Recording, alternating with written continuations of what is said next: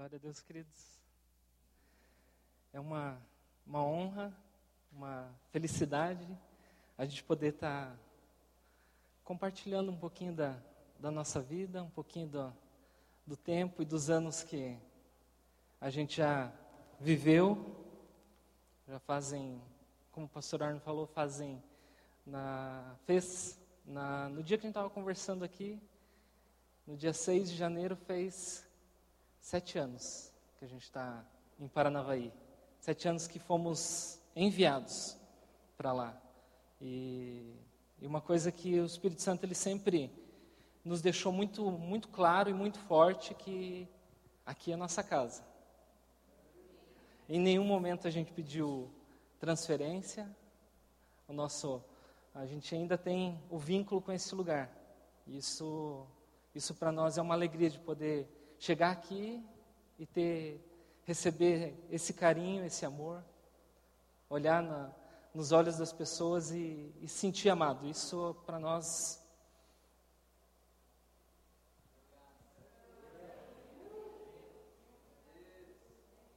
para nós não tem preço. É muito bom a gente estar aqui. É muito bom poder compartilhar um pouquinho da nossa da nossa história. Que a gente falou, são sete anos. Sete anos que a gente experimentou coisas no Espírito Santo, nossa comunhão com Ele que em tanta intensidade que eu acho que a gente não viveria em nenhum outro lugar como foi esse período.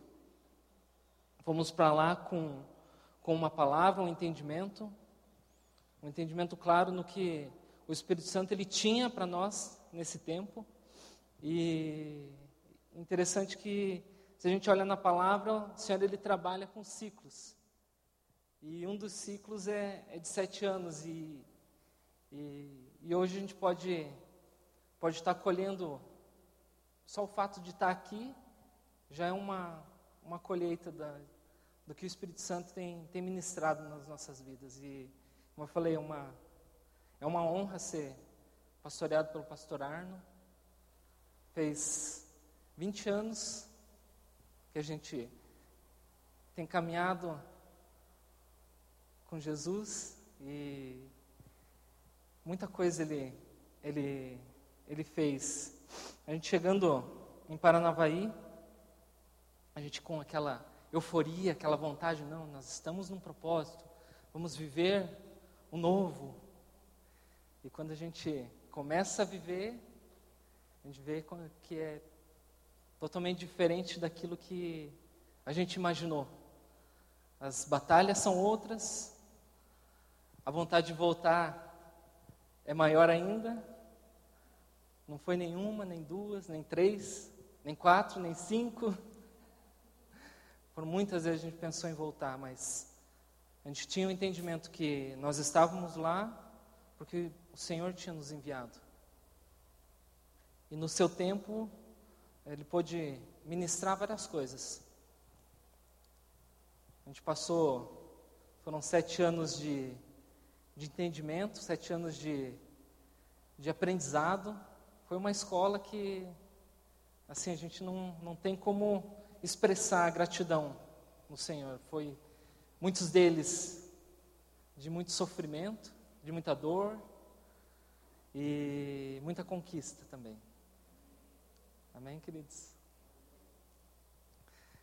Como eu falei, a gente, quando a gente chegou lá, a gente demorou.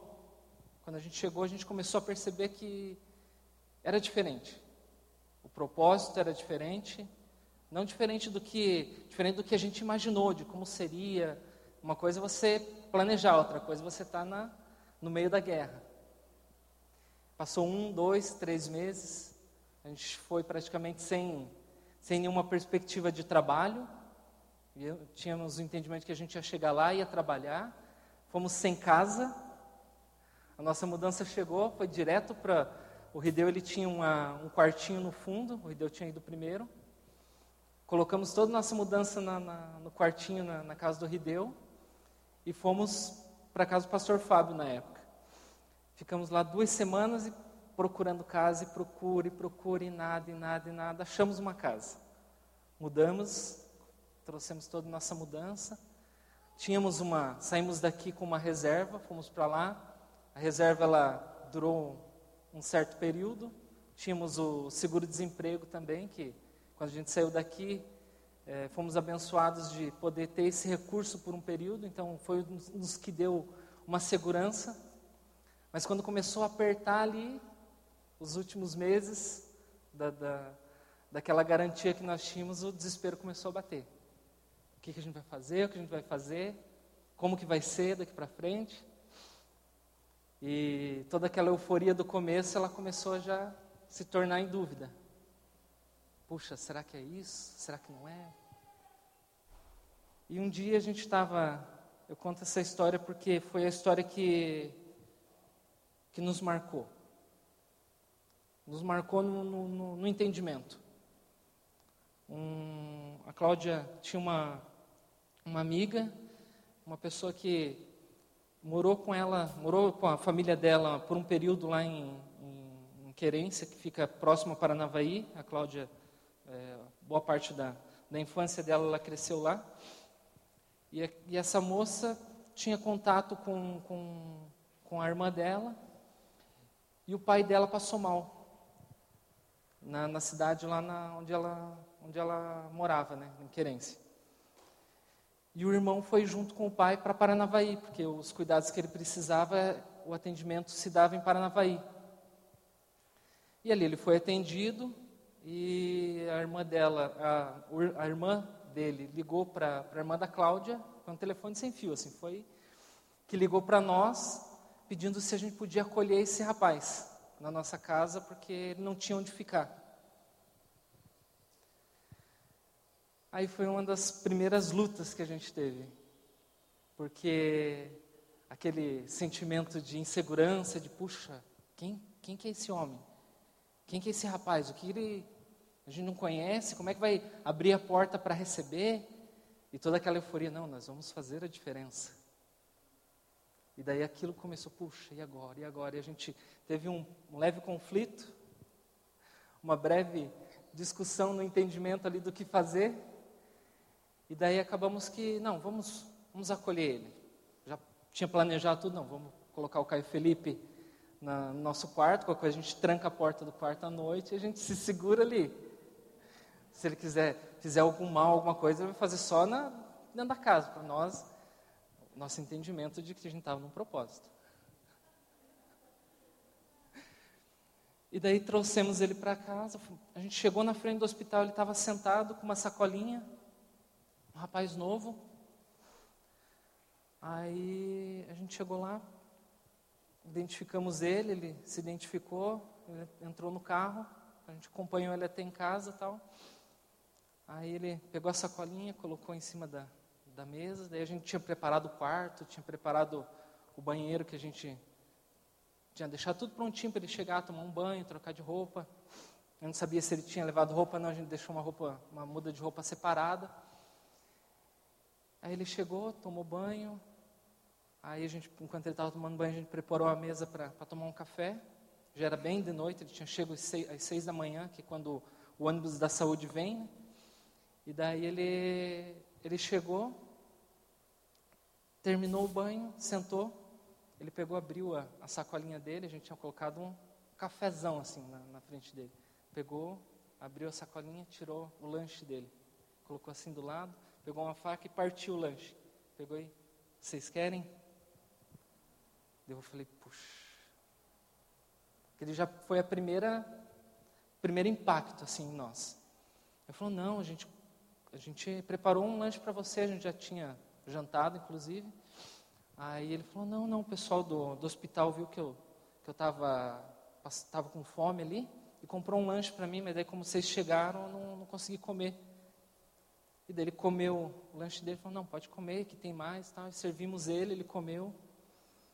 Aí ele sentou no, no sofá, assim, ele saiu da mesa, sentou no sofá, ele olhou assim para nossa casa, ele, puxa, Parece que eu estou num hotel. Da forma que vocês estão me servindo, parece que eu nunca, nunca tinha tomado um banho tão bom e eu acho que eu nunca vou dormir numa cama tão boa. Eu falei, não, a gente está fazendo isso para. A gente quer o melhor para você, né? Mas aquele sentimento de medo, de, puxa, ainda estava. Aí ele pegou da sacolinha dele e tirou uma Bíblia. Colocou em cima da perna, pegou, abriu Salmo 23, ele falou: O Senhor é o meu pastor e nada me faltará. Naquele momento ali, Deus, o que, que eu estou fazendo aqui? Eu não entendi nada ainda. Eu não entendi nada. Eu não entendi nada. E essa foi a palavra que, que nos marcou nessa, nesse período. E ali a gente começou a entender que a gente estava preocupado, puxa, como é que vai ser o trabalho, como é que não vai ser. E ali a gente recebeu a palavra em Romanos 14, 17. Porque o reino de Deus não é comida nem bebida, mas justiça e paz e alegria no Espírito Santo. Tudo que a gente fez pareceu que foi loucura, largar tudo, ir para lá. Mas acho que a loucura maior era o que a gente estava fazendo naquele, naquele lugar. De buscar com todo. Acho que foi o, o período que a gente mais buscou o entendimento, buscou a sabedoria em Deus. Porque, como eu falei, eu sou, eu sou muito é, seguro nas coisas que eu faço. Então, eu sempre planejo para poder executar tudo conforme eu planejei. E ali, naquele, naquele período, foi um caos. E quando eu recebi, quando a gente recebeu essa palavra, ela nos firmou. Nos, nos firmou no sentido, puxa, nós estamos, nós estamos no lugar aonde era para nós estar. Por mais que as inseguranças vieram depois, mas o Espírito Santo sempre nos firmando, sempre nos dando a direção. E pegando um pouquinho da, do versículo chave desse ano, Vamos ler ali 1 Coríntios 1, 23, 24.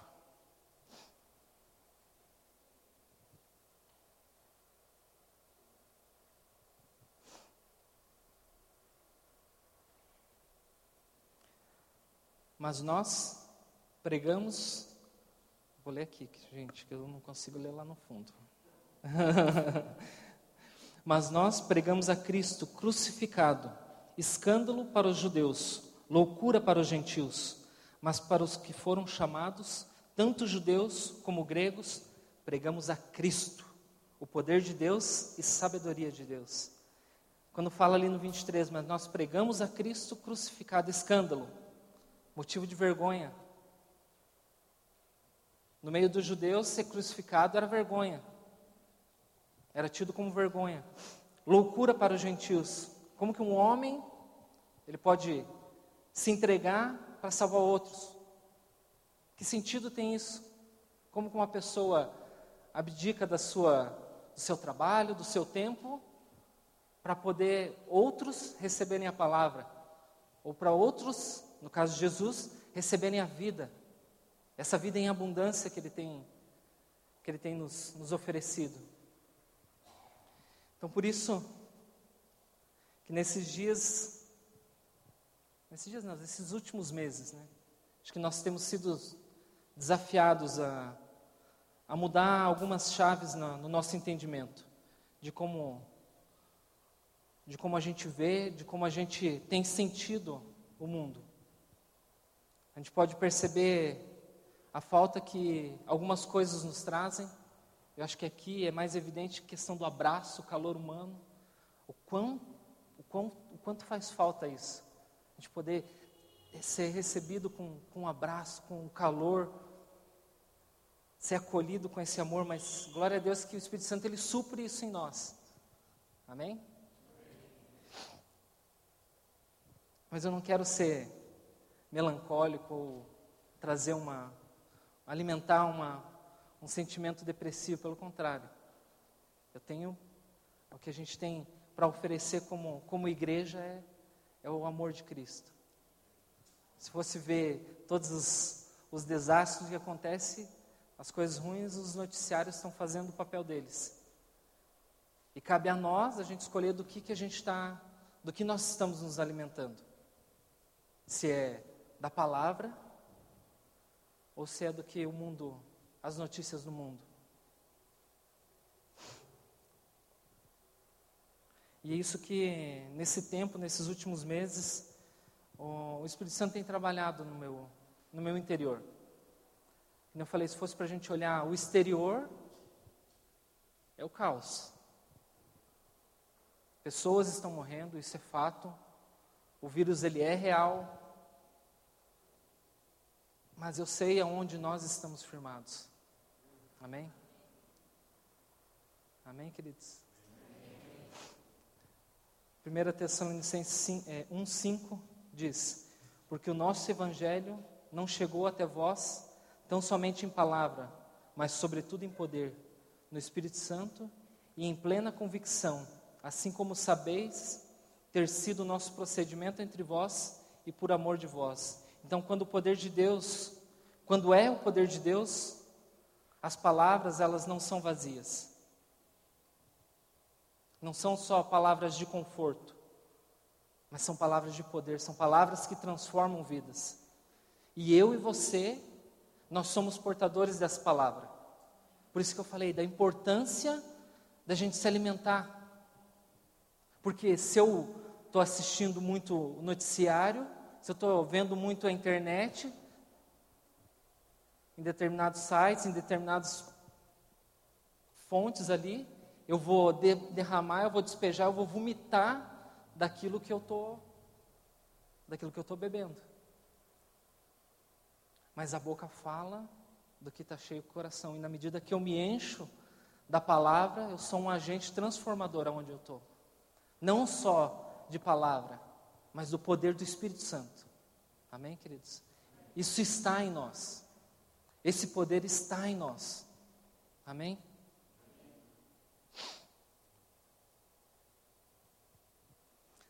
1 João 4,17.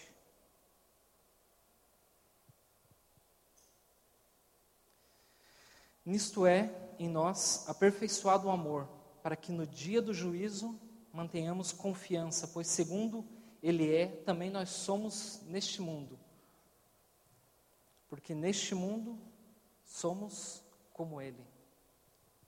Então, na medida que a gente começou a a conhecer o lugar onde nós estávamos, nós não só agimos com, com, com, com uma teoria, mas a gente começou a aplicar aquilo que a gente aprendeu, aquilo que a gente aprendeu na palavra, a transbordar o amor, a, a entender as pessoas, a compreender o que elas passam. Não é, não é fácil começar uma igreja do zero. E a gente, por muito tempo, a gente um foi um ano inteiro pedalando, pedalando, pedalando. E aí teve um determinado momento que a gente foi, foi para caminho vivo com o entendimento de abençoar aquele, aquele lugar. E temos sido abençoados e também temos a oportunidade de poder compartilhar daquilo que o Espírito Santo tem feito em nós. E isso tem, tem, tem nos firmado na, na palavra. Independente das situações que aconteceram ou acontecem, nós estamos firmes na palavra, naquilo que o Espírito Santo tem firmado na, nas nossas vidas. Que nem eu falei, porque neste mundo somos como Ele. Então, segundo Ele é, nós somos nesse mundo. Então, se Ele é santo, nós somos santo. Se em Jesus a cura, nós recebemos dessa cura. Se em Jesus há salvação, nós somos abençoados com essa vida em abundância, a vida eterna, a vida que Ele tem preparado para nós. João 10,10 10 fala, porque ó, o ladrão não só vem para roubar, matar e destruir. Essa é a função do inimigo. Ele tem de todo, de toda a função dele, matar, roubar e destruir. Não as nossas coisas, não aquilo que a gente conquista, não aquilo que a gente tem. Ele quer matar, roubar e destruir a minha e a sua vida. Mas, Jesus fala: Eu vim para que tenham vida e vida em abundância. Sabe, queridos, esse, esse versículo, por muito tempo, eu comecei a ter o um entendimento de que era uma promessa. Ele é uma promessa. Mas eu olhava uma promessa material, de viver uma vida em abundância. E quando a gente estava nesse período, período de muita dificuldade, em, principalmente na área financeira, eu, a gente olhava, puxa Deus, nós estamos aqui. Por que, que isso não está se, se cumprindo? Qual é essa vida em abundância? Porque está ruim. Financeiramente não estava bom. A gente estava. Teve momentos que eu ganhava mil reais, a Cláudia ganhava mil e duzentos para passar um mês. Mas glória a Deus que Ele nos deu a sabedoria de poder administrar nossa, as nossas finanças. E hoje a gente pode fazer isso com, é, com sabedoria. Se tinha, em nenhum momento nos faltou nada, pelo contrário, o Senhor supriu. É, tinha roupa que durou, sapato que durou, camisa que durou. As roupas do Caio Felipe parecia que crescia junto com ele. Porque ele está num período que passa um, dois meses, já perde roupa, já perde calça, sapato. Gente, criança perde sapato. Olha. E daí, na medida que vai crescendo, já começa a ter os próprios gostos, né? Então você vai no, na, na, na, loja de sapato, não, não quero esse, quero esse. Já começa a definir já o que ele quer, as preferências, né? E a gente começou a, a experimentar, começou a, a, começamos a ter esse entendimento de vida em abundância, mas não abundância no material. Porque a única coisa que nós tínhamos e a gente podia recorrer era a palavra. E, a, e é essa abundância, abundância no relacionamento com o Espírito Santo. Porque a obra que Jesus fez não foi, não foi só no material, mas ela foi principalmente no espiritual. Porque Ele nos conquistou algo que para nós era impossível, porque o nosso destino era o inferno. Mas em Cristo Jesus, Ele nos, ele nos levou para um, um, um relacionamento íntimo com o Pai, em que a gente pode desfrutar a qualquer momento, a gente chegar na presença dEle. E esse foi o entendimento que a gente começou a ter. Puxa, essa abundância não é abundância de, no material, é abundância no relacionamento com o Espírito Santo, é abundância no relacionamento com Ele. Por isso que, por muito tempo, a gente ficava frustrado, porque a gente buscava essa abundância. Puxa, não está bem, a gente não está tendo a, a, o retorno financeiro que a gente pretendia, não consegue um trabalho melhor, não consegue. Quando caiu a ficha, a gente começou a entender, puxa, a vida em abundância é uma vida plena no relacionamento com Ele. Porque as coisas que Jesus conquistou foram no espiritual. E quando a gente começa a viver isso, o nosso nível de, de nosso nível de, como posso falar, de, de satisfação, ele é completo, não nas coisas, mas no espírito. E isso que a gente tem, tem percebido, e tem não só percebido, mas temos vivido. E é, um, é, uma, é uma alegria poder compartilhar isso. Quando a gente começa a se relacionar, o Espírito Santo ele começa a nos, a nos trazer um novo entendimento, não só daquilo que nós temos vivido, mas principalmente da palavra. E a palavra ela se fez cada vez mais verdade em nossas vidas, não só como como um livro que a gente senta, lê, medita, mas um, um lugar de refúgio onde aqui a gente encontra as respostas. Aqui é onde o Espírito Santo nos acolhe. Esse, essa é a abundância que ele nos prometeu. Essa é a promessa. Essa é a promessa que Ele tem para nós. Amém?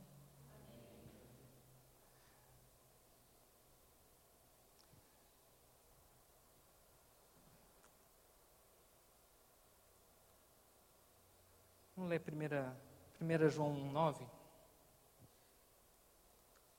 Quando eu começo a, a entender a palavra, quando eu começo a entender o que ela, o que ela tem para mim e para a sua vida, a gente começa a perceber que as coisas à nossa volta ela, ela começa a mudar.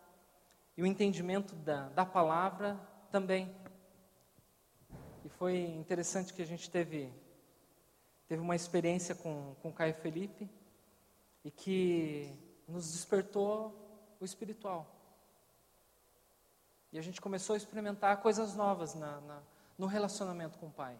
E uma delas foi em cima de João 9. Se confessarmos os nossos pecados, Ele é fiel e justo para nos perdoar os pecados e nos purificar de toda a injustiça. Como eu falei, esse ano que passou foi um ano de, em que a gente pôde é, nos separar para, principalmente o que eu fiz e eu quero compartilhar o que eu fiz. Eu olhei para dentro de mim. Eu sondei o meu coração. Isso foi foi real assim, toda em todas as devocionais, em tudo que a gente buscava na palavra. Falei, Deus, eu quero que o Senhor me mude. Eu sou falho. Eu preciso, eu preciso do Senhor, independente do quanto a gente já viveu, do que a gente experimentou, eu quero avançar. Eu quero avançar no, no entendimento da tua palavra.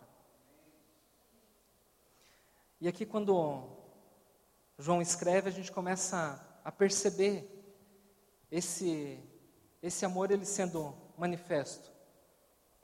João fala: se confessarmos os nossos pecados, e esse verbo confessar, confessar, no grego é homologueu, que significa dizer a mesma coisa ou concordar.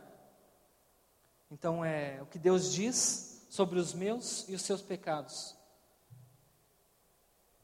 Que nós, que nós fomos, o que Deus diz sobre os, os meus e os seus pecados é que nós fomos perdoados.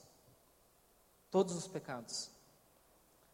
E isso trouxe à tona, trouxe uma lembrança de uma experiência que o Caio Felipe teve na escola. E assim, a gente é muito ministrado pela vida dele. Ele estava tava no primeiro ano ainda e aconteceu, ele foi o primeiro, primeiro ano na escola que ele estava, uma escola nova. Então ele só conhecia na época o João, que eles sempre estudaram juntos, todos os, todo, toda a, desde a primeira até a, o quinto ano ali junto. E daí ele chegou na escola, ele quietinho, chegou, professora, na primeira reunião, a professora elogiou bastante ele, que ele era um menino comportado, que era obediente, que fazia todas as lições conforme era dada. E ele junto, ele perto, escutou tudo aquilo. Passando seis meses, sete meses, já na, na, na, na terceira reunião, as professoras vieram compartilhar de um, uma experiência que elas tiveram. Essa professora dele estava na sala de aula e e começou a turma, já todo mundo se conhecia, aquela bagunça, aquela. É, praticamente ela falou que tava, tinha perdido o controle da sala naquela situação. E daí ela acho que acabou expressando e, e colocando para as crianças que ela estava decepcionada, que eles estavam fazendo muita bagunça. E daí as professoras compartilhando conosco que o Caio Felipe estava sentado na, na mesa dele Aí a professora, acho que aplicou a lição, e daí, quando ela chegou perto dele, ele chamou, ele chamou ela, né? Ela compartilhando, que ela chamou, ele chamou ela, e ele falou para ela, professora, eu vou voltar a ser o Caio Felipe que eu era do começo do ano. E todo mundo ficou, ela, elas ficaram assim, poxa, mas como assim? E daí quando elas compartilharam isso conosco, que daí em princípio elas acharam bonitinho, né? E daí, quando elas compartilharam isso conosco, a gente começou a entender: puxa, ele entendeu quem ele era. Porque a gente sempre é, isso era a nossa rotina. Eu sempre levo ele para a escola e todos os dias a gente fala para ele: você é um menino obediente, obedeça às professoras, ajude seus colegas e não faça bagunça. Então isso a gente afirmava todos os dias. E naquela situação de causa ali que estava a sala, ele caiu em si. Ele percebeu que ele não era a pessoa que ele sabia que ele sobre as afirmações que haviam sobre a vida dele. E o Espírito Santo nos trouxe, puxa, ele entendeu. Ele entendeu quem ele é. Ele não precisou é, confessar o pecado dele, fazer toda. Não, ele caiu em si. E a gente mergulhou nessa palavra. Falei, Deus, o que o Senhor quer ministrar conosco? O que o Senhor quer falar com as nossas vidas? E a gente às vezes fica esperando é, que a, venha o arrependimento, que a gente seja tocado. Mas na medida que a gente começa a caminhar no entendimento da palavra, a gente percebe e percebeu que, puxa, eu preciso entender quem eu sou. E naquele momento Caio Felipe entendeu quem ele era. Ele era obediente e a, o que ele estava fazendo não era a conduta que ele tinha. E ali ele pôde se arrepender de uma forma diferente. Ele confessou o pecado dele, entendendo quem ele era. Se entristeceu, mas ele assumiu a postura que, que a gente sempre afirmou sobre a vida dele. Então, um novo entendimento na, na, na palavra. Voltando lá em 1 Coríntios 1, 23. Mas nós pregamos a Cristo, crucificado, escândalo para os gentios, loucura, escândalo para os judeus, loucura para os gentios. E Paulo, ele entendeu que o único motivo para viver era cumprir o que Deus tinha para ele. De pregar a Cristo crucificado. As pessoas iam achar que era loucura. Como que ele larga tudo que ele tinha para ir para vários lugares sem conhecer, sem saber onde ele ia pisar, para pregar a Cristo. E aonde eu e você estamos, nós somos chamados a pregar a Cristo. Por mais que seja loucura, por mais que seja escândalo para alguns, nós somos chamados a pregar a Cristo. E Paulo ele entendeu que em Filipenses 1:21 diz: "Porquanto para mim o viver é Cristo e morrer é lucro". Paulo ele não tinha medo de viver e também não tinha medo de morrer. E quando eu olho para esse texto, parece que Paulo tem um, um espírito suicida ali. Que, puxa, como é que alguém vai dizer que morrer é lucro? Isso é loucura. E viver é Cristo. Como assim?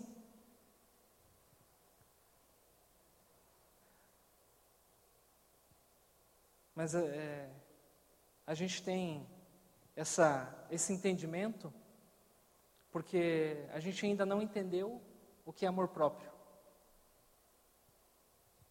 A gente tem um conceito de amor próprio humano, de que eu preciso me amar, eu preciso estar bem para eu poder trazer a palavra, para eu poder é, falar para outras pessoas.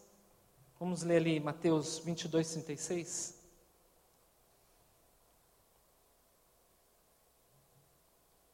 Mestre, qual é o grande mandamento na lei? E Jesus disse: Amarás o Senhor teu Deus de todo o teu coração e de toda a tua alma e de todo o teu pensamento. Este é o primeiro e grande mandamento. E o segundo, semelhante a este, é: Amarás o teu próximo como a ti mesmo. Destes dois mandamentos depende toda a lei e os profetas. Então Paulo ele ele entendeu isso. Por isso que ele fala que morrer é lucro e viver é Cristo. Ele entendeu o que era amor próprio. O amor que Jesus, porque se a gente tem uma figura de, de amor, é a figura de Jesus, do sacrifício que ele fez por nós. E não existe amor maior que esse. Então, Jesus ele se amou, o amor próprio dele, ele não se amou no seu egoísmo, mas pelo contrário, ele se entregou. Ele morreu pelo, por mim e por você. E isso era o que Paulo entendeu. O morrer, o viver é Cristo, e o morrer é lucro. Se eu morrer, eu vou estar morrendo para que outras pessoas possam experimentar aquilo que eu experimentei com Jesus. E a gente tem vivido isso. O exemplo de Paulo está ecoando até hoje nas nossas vidas. Até hoje nós temos a palavra, nós temos as cartas que ele escreveu e que tem ecoado nas nossas vidas hoje. Se o nosso viver é para viver para Cristo, e se a gente morrer, que seja em função de outros. Amém, queridos? E é para isso que a gente tem que a gente tem buscado. Eu falei, é, foi um ano de um novo entendimento. E glória a Deus que a gente pode entrar num ano de sabedoria e poder. Crescer na sabedoria de Deus e no poder do Espírito Santo. Entendendo que a palavra tem para nos ministrar, agindo no meio das pessoas. Eu sei que é mais, é um, a gente está num momento delicado de poder se relacionar com outros, mas como eu falei, a palavra ela não volta vazia. A palavra ela não vai voltar vazia. Amém? Queria convidar os louvor a, a subir. Assim como, como Paulo, a gente tem exemplos de, de homens de Deus que têm se entregado, têm entregado da sua vida, do seu tempo, para que eu e você a gente pudesse receber a pregação de Cristo. Homens que dedicam do seu tempo, abdicaram de suas vidas para que a gente possa experimentar essa vitória. Eu lembro da há dois anos atrás, há dois anos atrás, um maratonista dele, até anotei aqui, Eliud Kipchoge. Ele tinha, ele foi desafiado em fazer, em, em correr uma maratona, 42 quilômetros, abaixo de duas horas. E isso, até pouco tempo atrás, era humanamente impossível. Mas ele conseguiu fazer algo diferente. Ele selecionou 42 homens, 42 corredores, tinha mulheres também, homens e mulheres, para correr junto com ele. E ele formou, e a estratégia que ele formou foi: ele selecionou sete, sete, é, seis grupos de sete, que ia correr seis quilômetros cada grupo com ele. E ele fez a formação, você pega as fotos, ele fez uma formação em V, onde ele estava no meio, e aqueles homens iam correndo na frente. Por que isso? O que, que isso tem a ver? Ele selecionou essas pessoas para dar ritmo durante a, a corrida. Porque se ele tivesse sozinho, correndo sozinho, em algum momento a, é, é, a gente pode, é, a gente está num, num, novo, novo esporte lá em, em Paranavaí que a gente está correndo, e é normal, é comum chegar em determinado tempo que você está correndo, você começa a se fadigar. E ele selecionou homens atletas de performance, é, atletas olímpicos em, em determinadas modalidades ali para correr junto com ele. Para que isso? Para que ele pudesse manter o ritmo, o mesmo ritmo do começo ao fim. Só que na maratona, só uma pessoa vence. Ele conseguiu, ele chegou, é, ele fez uma hora, 59 e 47 segundos. Ele bateu o recorde.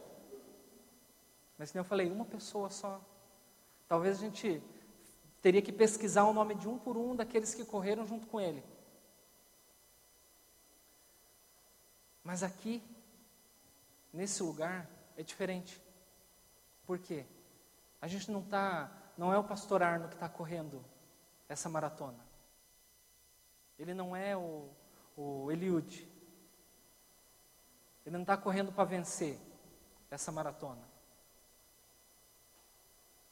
Diferente da, da, dos corredores que estavam ajudando ele, como igreja nós é diferente.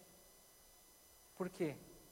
Na verdade, Pastor Arno é um dos corredores, os líderes, são uma das pessoas que está marcando o passo para que eu e você a gente possa vencer.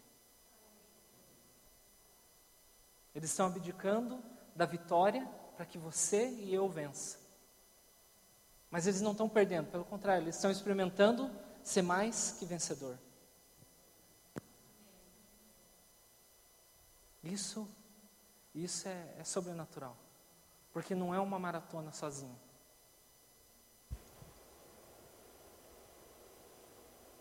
Quem quer teu, teu líder de. Quem quer teu apacentador? Ele está correndo com você.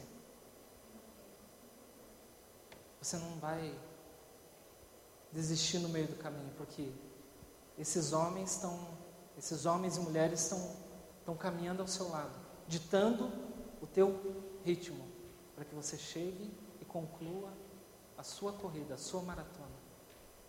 Amém, queridos?